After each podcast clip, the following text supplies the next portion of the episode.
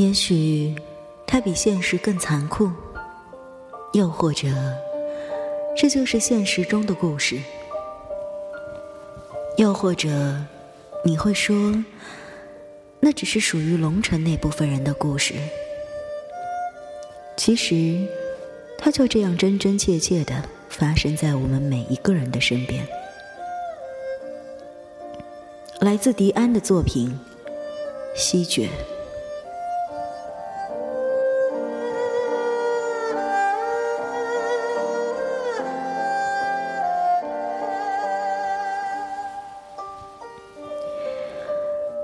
然后春天来了，龙城最柔软的春天，总是伴随着肆意的沙尘暴。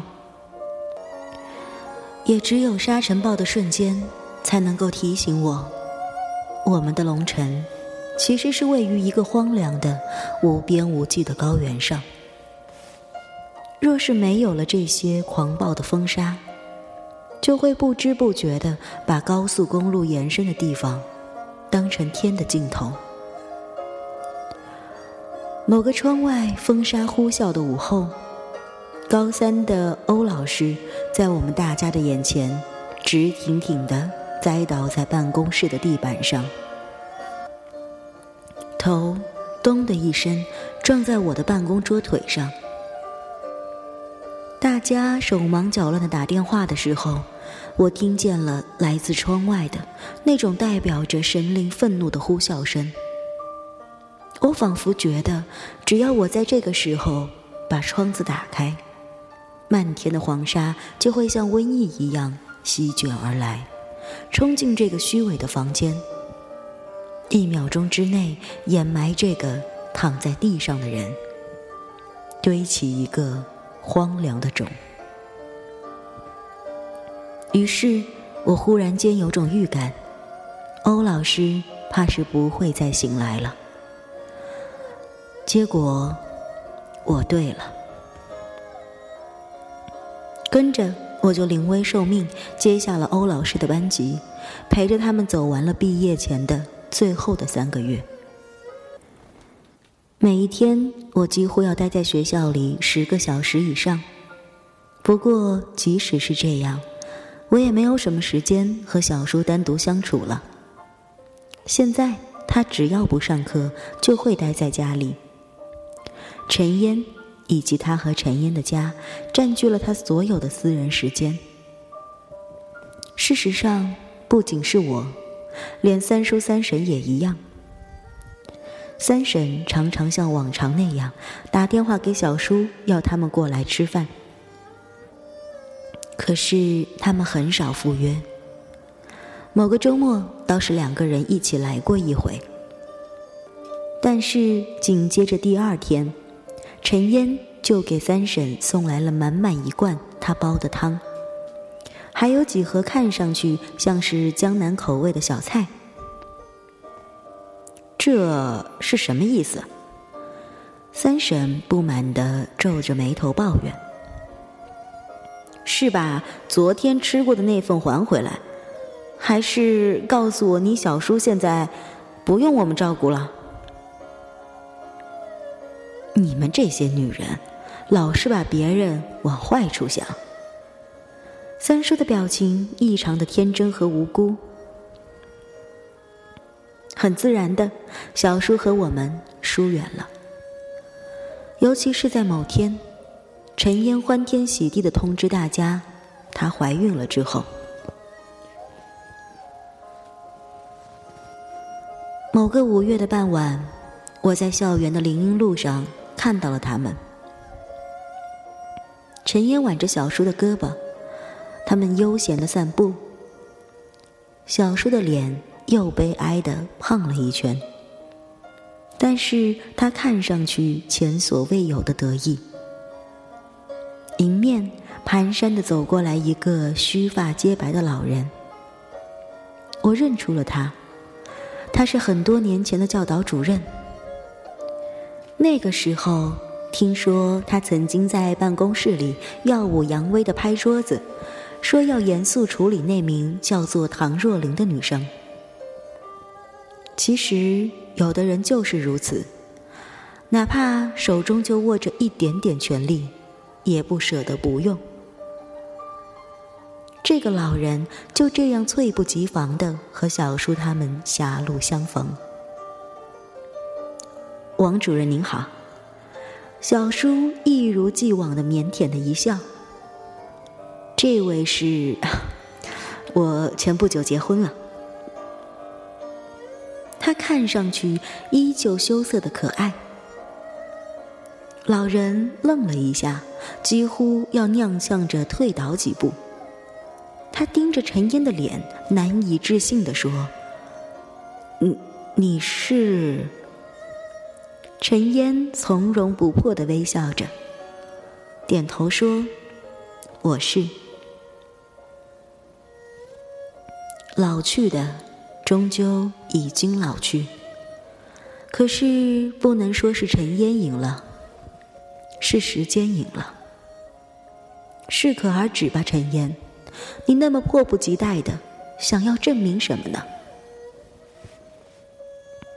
春夏交接的天空弥漫着芬芳单纯的欲念。我对着敞开的窗子深呼吸了一下，接着拿起手机。不看内容，直接删掉了江毅的短信。删掉他的短信已经变成我这几个月来常常要做的事情。然后我开始认真的策划着，等这班学生考完，我说什么也要去旅行一次，走得远一点。要是南英那个家伙表现的好的话，可以考虑带上他。但是。我的旅行终究没能实现，因为就在我满怀希望的设想的时候，大洋彼岸，郑东尼生下了他的婴儿，是个男孩。只不过，他患有二十一三体综合症，也就是我们常说的先天愚型。这是一种染色体畸形变异导致的疾病，最常见的严重出生缺陷病之一。临床表现为患者面容特殊，两外眼角上翘，鼻梁扁平，舌头常往外伸出，肌无力。患者绝大多数为严重的智能障碍，伴有多种脏器的异常。如先天性心脏病、白血病、消化道畸形等，本病发生几率几乎波及世界各地，很少有人种的差异。科学是这么告诉我们的。我打电话给郑东尼的时候，他灿然的一笑，他说：“你 该不会是要看他的照片吧？”回忆那个夏天里，全家人的愁云惨雾，并不是什么有趣儿的事情，所以我大概是刻意的遗忘了。只记得那两三个月中，我们家每个月的电话费都是一个庞大的数字。三叔抱着电话来来回回，都是重复那一句话：“回家吧。”三婶急了。嫌三叔除了这句话以外什么都不会说，于是把电话抢过来，红着眼圈说：“你回家吧。”然后重复了很多次，多加了一个“你”字，不算什么了不得的进步。还有一个细节，在婴儿出生的一周之后，郑东尼的老公跟她提出了离婚。郑东尼是在二零零七年的八月底带着婴儿回到龙城的。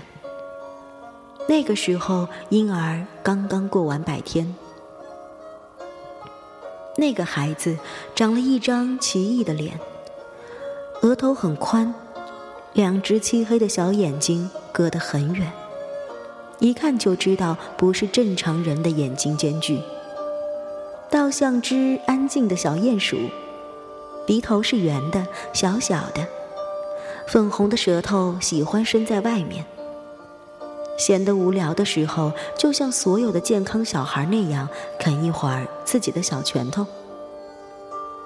眼睛不知道望着什么地方，但是我相信他一定是看见了什么我看不见的东西。第一眼看到这个像是从卡通片里走下来的小人儿，我就爱他。要抱抱他吗？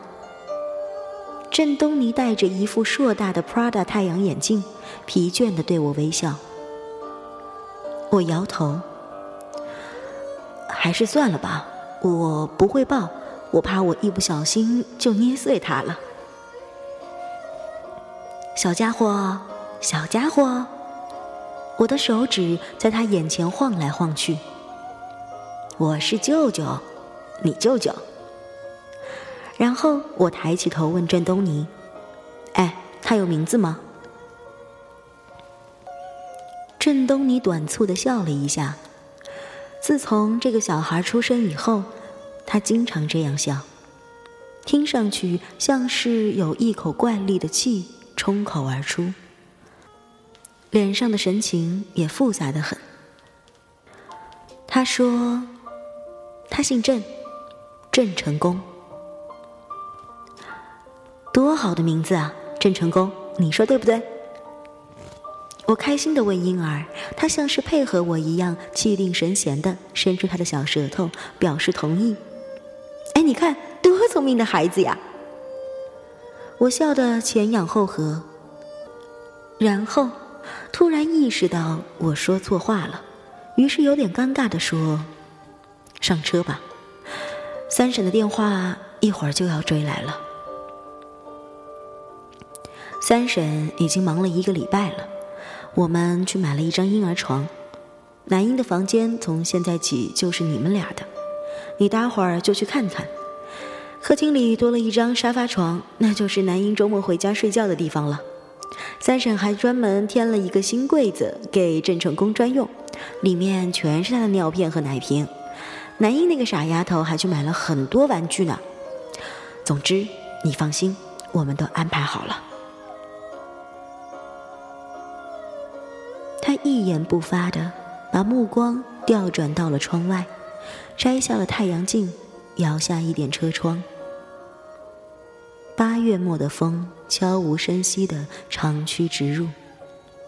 他的头发飘起来了，慢慢的说：“西决，先送我回家行吗？”你说什么废话？你以为我们去哪儿？我是说，回我自己的家，何必呢？我求你，我只好往另一个方向开。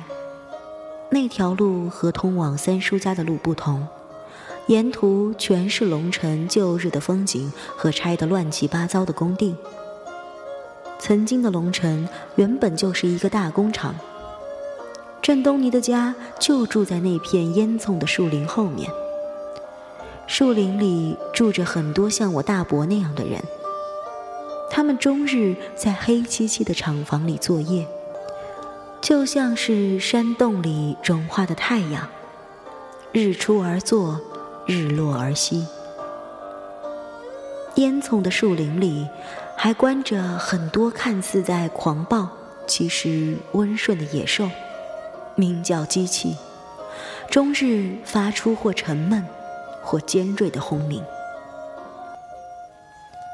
郑东尼，就是一个从这片烟囱的原始森林里走出来，走到了天边的人。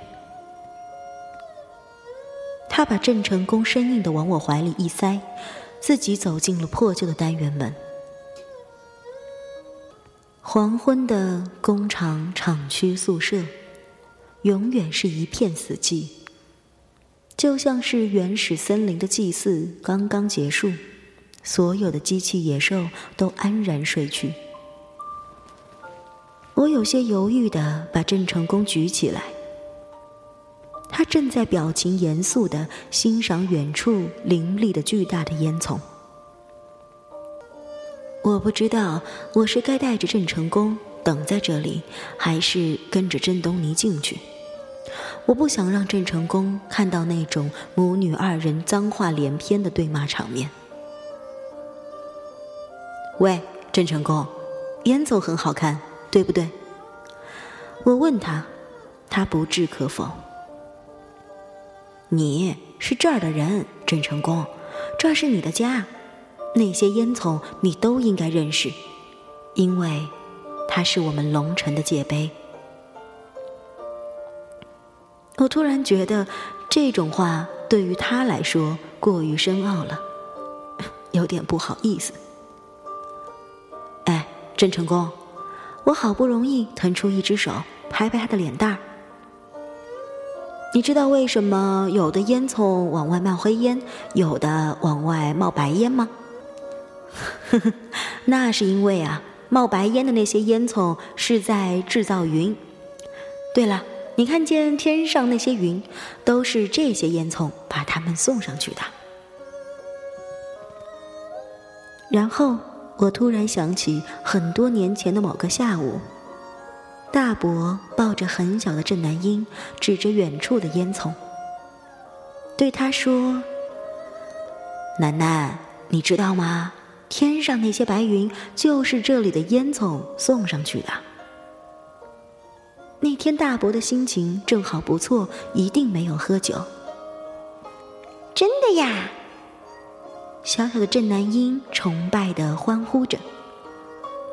当然啦，大伯为他挤了挤眼睛。大伯那个时候还很年轻，他是个健壮的、好看的男人。还是上楼去吧。我突然之间有点想念大伯。大伯无力的坐在他的轮椅里面，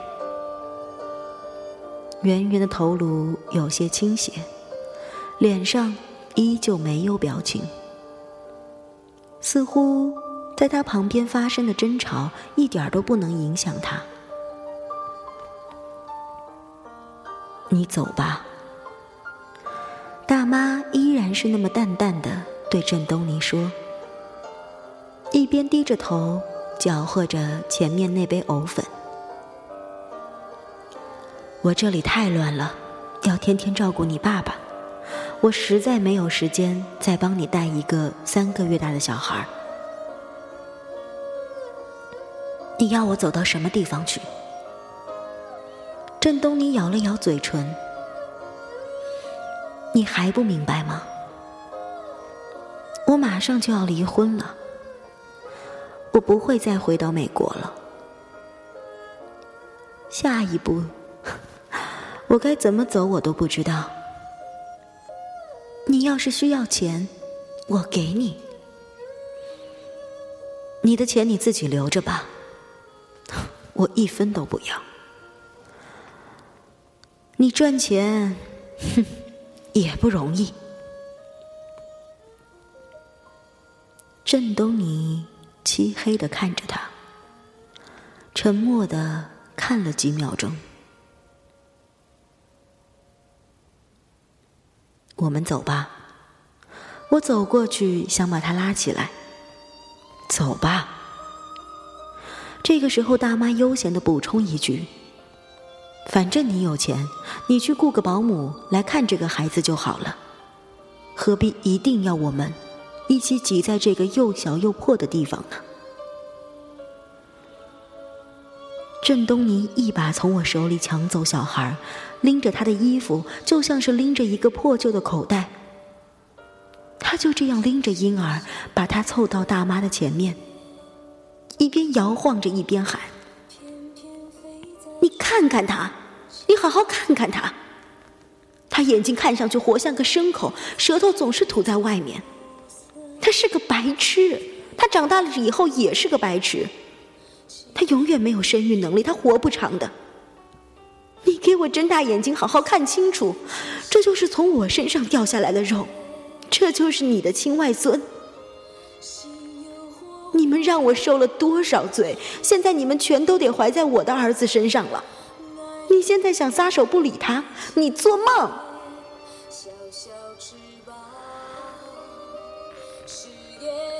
他一口气喊出这些话，脸涨得通红，乱乱的发丝浮在脸上，全然不管郑成功尖锐的哭声。